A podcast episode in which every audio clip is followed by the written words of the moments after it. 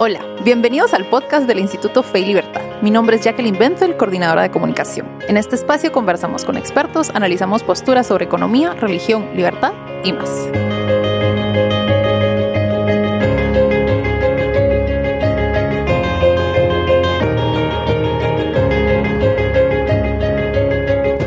Bienvenidos a este nuevo episodio del podcast del Instituto Fe y Libertad. Hoy me encuentro con Ana Lucía Urruel. Ella estudió emprendimiento y negocios en la Universidad Francisco Marroquín. Estudia ahorita un diplomado en teología en el Seminario Teológico Centroamericano y también es miembro del Instituto Fe y Libertad.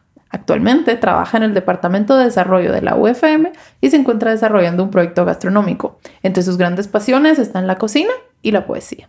Hola Ana Lucía, ¿qué tal? Hola Jackie, bien gracias. ¿Y tú? Bien, qué bueno, gracias por estar aquí. Gracias por invitarme.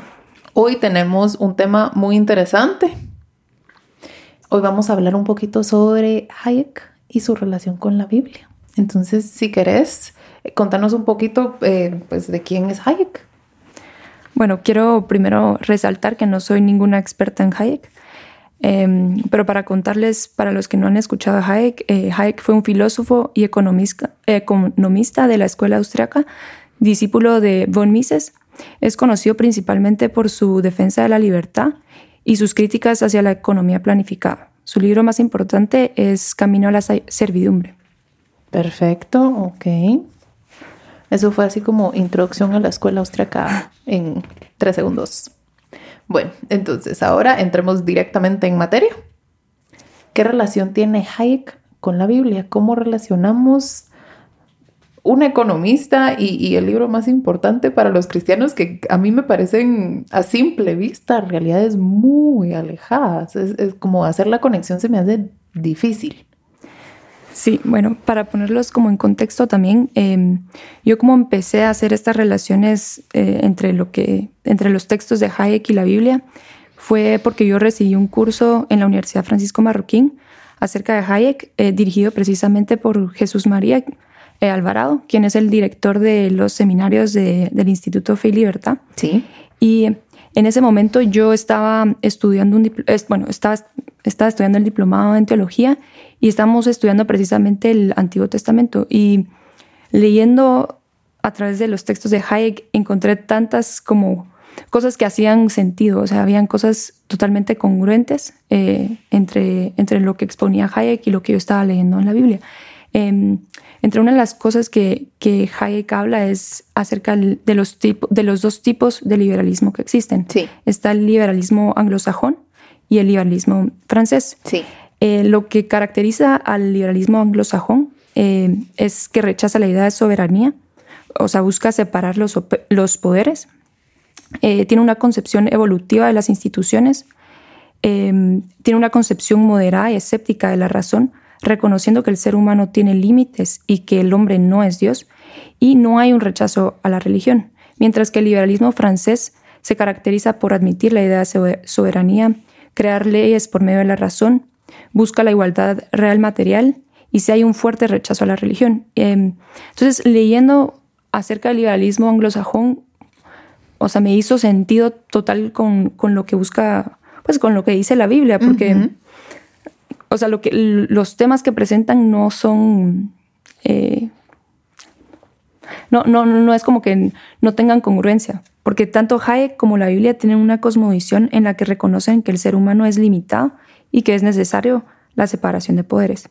Y, pensando en todo eso, probablemente, em, por eso es que muchos de la fe rechazan la palabra incluso liberal, porque tal vez la asocian con el liberalismo francés sin darse cuenta que hay dos tipos de liberalismo que son totalmente diferentes. Sí, eso incluso lo hablamos con Karen en el segundo episodio, en el tercero, perdón, en el tercer episodio del podcast donde hablamos de las dos vertientes del liberalismo. Llegamos a esa misma conclusión. Y yo creo que como Instituto Fe y Libertad tenemos que tener esa conversación constantemente. Sí, porque realmente lo que nosotros buscamos es esa coherencia de vida. Sí. Bueno, otro de los de las cosas que me resaltó eh, fueron los eh, que Hayek habla de los diferentes tipos de planificación. Sí. Y mm, Hayek en el, en el uso del conocimiento en la sociedad habla de cómo el mundo, es, eh, mundo moderno está anclado en que el único conocimiento es el científico y que hay un rechazo al conocimiento práctico, que es el de modo, tiempo y, lugar. Y yo creo que, pues en ese sentido, eh, se relaciona con la Biblia porque hay que tener también un, punto de vista de humildad, creo yo, para reconocer que no solo el conocimiento científico es todo el conocimiento, sino que cada persona en, su situación tiene, tiene conocimiento pues, práctico, en un, know-how, ¿verdad? Em, y bueno, pero em, hablando de, la planificación, eh, Hayek habla de, los dos tipos, ¿verdad? Que está la central y, y la descentralizada. La central se, se, caracteriza por un manejo del conocimiento top-down em, y se basa mucho en el conocimiento científico, mientras que la planificación descentralizada reconoce que hay un conocimiento práctico que viene del, de la experiencia y el sentido, y el sentido común. Em, el problema de Hayek que, que él ve en la planificación centralizada es que trata de darle una solución a un problema en que no se entienda su totalidad, precisamente porque no se toma en cuenta el conocimiento circunstancial. Y yo creo que ahí, ahí es donde surge un como intelectualismo y se pone al, al, al, conocimiento científico como un ídolo. Y yo creo que, que por eso precisamente como que se relaciona con la Biblia, porque hay que tener eh, cierta humildad para reconocer que el conocimiento científico no lo es todo. Y, con esto que digo, eh, pues hay que tener cuidado porque no es que yo esté diciendo que estoy en contra del conocimiento científico o que Hayek estaba en contra del, del conocimiento científico, ya que él mismo reconocía que sí traía avances para la sociedad, pero creo que hay que tener un, una perspectiva como con... con em, o sea, no tenerlo como ídolo. Sí, como tener esa humildad de reconocer al final del día que somos personas y nunca vamos a tener, o sea, es, como la lección básica de economía, los recursos son escasos, incluyendo el tiempo, entonces nunca vamos a tener en nuestro poder todo el conocimiento, nunca vamos a poder conocer todo, y eso en la Biblia tal vez se podría ver como humildad. Sí. Sí, y, bueno, y volviendo también a que Hayek no era que estaba en contra de toda planificación o el conocimiento científico, eh, y un ejemplo de que no está en contra de toda planificación es que él sí creía en la importancia de una constitución como un plan para contener al gobierno y dispersar al poder. Porque yo creo pues que Hayek entendía que el poder corrompe al hombre y que el poder absoluto corrompe absolutamente al hombre. Como diría Lord Acton. Exacto. Y, recuerdo que al leer, esta, al leer sobre esta posición de Hayek, eh, me vino a la mente el, el versículo en Jeremías 17.9, donde dice que el corazón del hombre es engañoso más que todas las cosas. Y este versículo y, muchos más que se encuentran en la Biblia eh, nos presentan una cosmovisión en el cual el ser humano es un ser caído y, nuestra naturaleza tiende al mal. Y precisamente por ello hay que gobernar esa naturaleza. Y, y Hayek sí creía que los límites eh, traían libertad. Y, yo como lo relaciono ya con la Biblia es que los diez mandamientos, si observamos los diez mandamientos y, tratamos de seguirlos, o sea, esos límites nos dan libertad, aunque se escuche irónico de que, ¿cómo así que las reglas como limitaciones te van a dar libertad? Pero, pero es cierto, es, es, son, nos protegen de, incluso de nosotros mismos, de destruirnos nosotros mismos. Ok, perfecto. Y eso justo tiene relación con una de las preguntas que tenía aquí y es que quería platicar contigo. Yo creo que Hayek estaría, o sea, si bien, si no estoy mal, él em, recientemente estaba leyendo el, libro este, el llamado de la tribu de, Vargas Llosa, donde él comenta distintas anécdotas y cuenta sobre la vida de Hayek. Llega un punto en el que él empieza a hablar de la religión de Hayek y creo que fue en una entrevista o en un libro, algo así.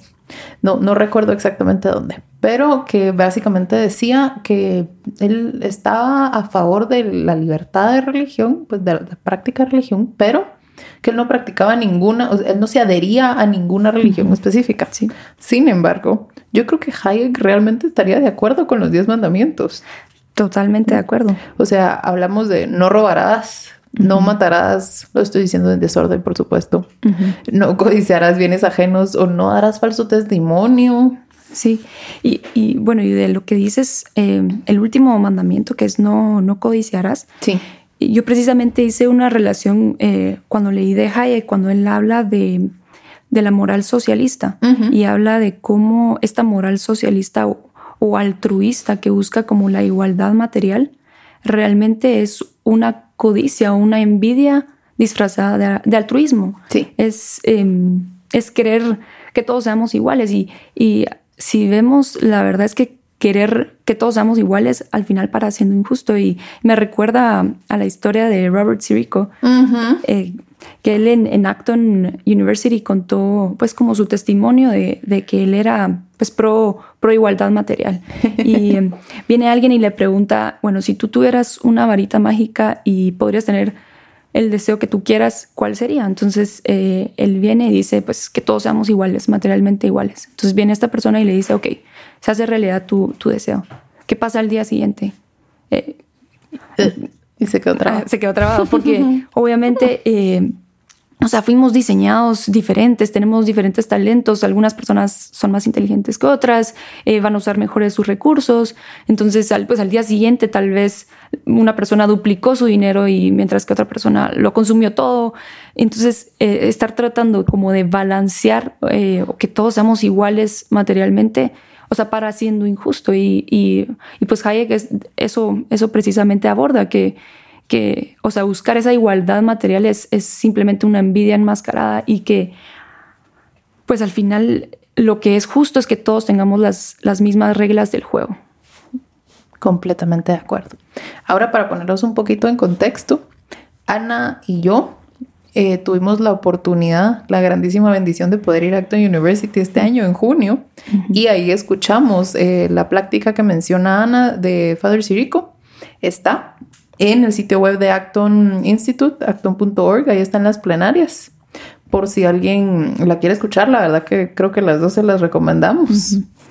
Ahora, retomando un poquito el tema, hablando de Acton University, en junio em, pudimos asistir a esta conferencia con Sarah Stell. Em, ella es, si no estoy mal, un Research Fellow en Acton, en Acton Institute y de una charla que hablaba sobre eh, por qué Hayek debería ser importante para todos los cristianos. ¿Tú estás de acuerdo con esta información? Totalmente de acuerdo. Em, yo creo que porque tanto la Biblia como Hayek eh, observan que el ser humano es limitado, tanto en razonamiento como conocimiento de habilidad. Otra de las cosas que, que, pues que Sarah habla y, que, y, y de por qué los cristianos tenemos, o sea, no, tenemos que apreciar a Hayek es porque ambos, ambos tanto, pues, tanto la Biblia como Hayek eh, aprecian, aprecian la diferencia entre personas y talentos y eso lo que permite es la cooperación. Y eh, por otro lado, Hayek respeta las instituciones, eh, la tradición y la historia. Incluso en, en, una parte habla, Hayek habla de que las religiones que han sobrevivido a lo largo de los años se han quedado por algo. Entonces es, es, impresionante pensar que, bueno, Jesús vino hace más de dos mil años y que pues, su evangelio sigue teniendo veracidad y sigue transformando vidas. Entonces, eh, creo que Hayek estaría de acuerdo que la religión, o sea, el cristianismo de por sí ha traído beneficios y por algo, por algo se ha quedado. Completamente de acuerdo. Bueno, y ahora... Em, si querés llevándolo un poquito más al plano del día a día, ¿cómo podemos aplicar nosotros, el ciudadano común y corriente, todas estas enseñanzas, todas estas similitudes o congruencias que hay entre la Biblia y Hayek? Pues lo primero que se me viene a la mente es tal vez em, de lo que hablamos de la planificación eh, centralizada, digamos, o el conocimiento científico. Eh, creo que ya trayéndolo tal vez a mi generación, a los millennials, creo que em, es un reto, porque bueno, he escuchado a, muchos de mis amigos y amigas hablar de cuando entran a una empresa familiar, por, decirse así, eh, que, que dicen que se encuentran con muchas cosas como antiguas, con el pensamiento muy como tradicional y que no quieren cambios y que, que, que hay que como traer eh, ciertas reformas, ciertas cosas innovadoras. Y y como que rechazan toda la experiencia que tanto tal vez sus padres como sus tíos, o sea, toda la familia tal vez tiene acerca del negocio. Y entonces creo que un, reto es, es, entender que hay un conocimiento que viene de la experiencia, que viene de, de todo lo, que la persona ha, vivido. Y, y, bueno, y hablando de esto, se me, se me venía a la mente el caso de, de Mao Zedong, eh, que él en, en su gobierno eh, pues, este grupo como de científicos vinieron y le, dijeron, mira, si tú matas a, todos los pájaros, en los cultivos, porque los pájaros están comiendo los cultivos. Si tú los matas, van a haber más, o sea, más cosecha. Entonces viene él y manda a matar todos los pájaros. ¿Y qué pasó? Eh, ya no habían pájaros que se comieran a, los gusanos. Entonces los gusanos empezaron a comer eh, todos los cultivos. Y bueno, estoy, o sea, yo lo que, lo que saqué de, de, toda esta historia es que probablemente los que mejor sabían eh, cultivar eran los, o sea, los agricultores que llevaban años, o sea, sus familias probablemente habían cultivado y, cuidado esa tierra y sabían, digamos, la importancia de los pájaros. Entonces, esto como lo relaciono yo con, con digamos, los retos que tenemos ahorita los millennials es, es que tenemos que ser abiertos para, para escuchar lo que, lo que las personas que vienen eh, pues adelante de nosotros, todo lo que han vivido y pues tener la humildad de, escuchar y eh, ser, ser lentos para escuchar y para observar y o ser rápidos, perdón, ser rápidos para, para escuchar y lentos para juzgar. Y, y, bueno, y con todo esto también no quiero decir que no, no hay que buscar mejorar e innovar, creo que es, es algo que tenemos que, que strive for, pero, pero creo que tenemos que apreciar, digamos, la tradición y todo ese conocimiento del pasado. Y, Por supuesto. sí.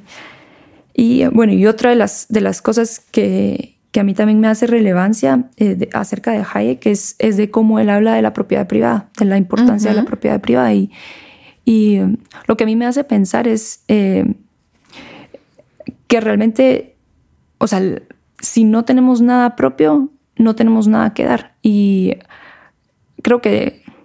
Qué bonito sonó eso. sí, y, digamos, esto lo, lo, que me, lo que yo pienso es, o sea, Dios, Dios es al final un Dios generoso y Él quiere que seamos generosos. Y, y creo que esa es la importancia detrás de la propiedad privada, porque es, pues sí, lo que dije, pues, o sea, si no, si no tenemos nada que sea propio, no tenemos nada que dar. Y, y yo creo que em, el dar forja nuestro carácter eh, cuando damos obligadamente no, no estamos dando, o sea, y no, no está forjando nuestro carácter. Entonces, creo que, creo que eso es algo que, que tenemos que trabajar como, como generación, también aprender a, a, dar y, y, reconocer que la propiedad privada es importante. Qué reto. Bueno, después de dejarnos a todos con un challenge, puede ser el Hayek Challenge si quieren, eh, ¿hay algo que querrás agregar del tema? ¿Algo que querrás enfatizar? Pues por último, em, tal vez donde yo más estoy de acuerdo con Hayek y que creo que también la Biblia es acerca de la importancia de la libertad, la libertad individual, la libertad humana. Em, y por eso me gustaría tal vez terminar con un, con un poema que yo escribí. Por em, favor, primicia. Eh, se llama Sublime Libertad. Sí.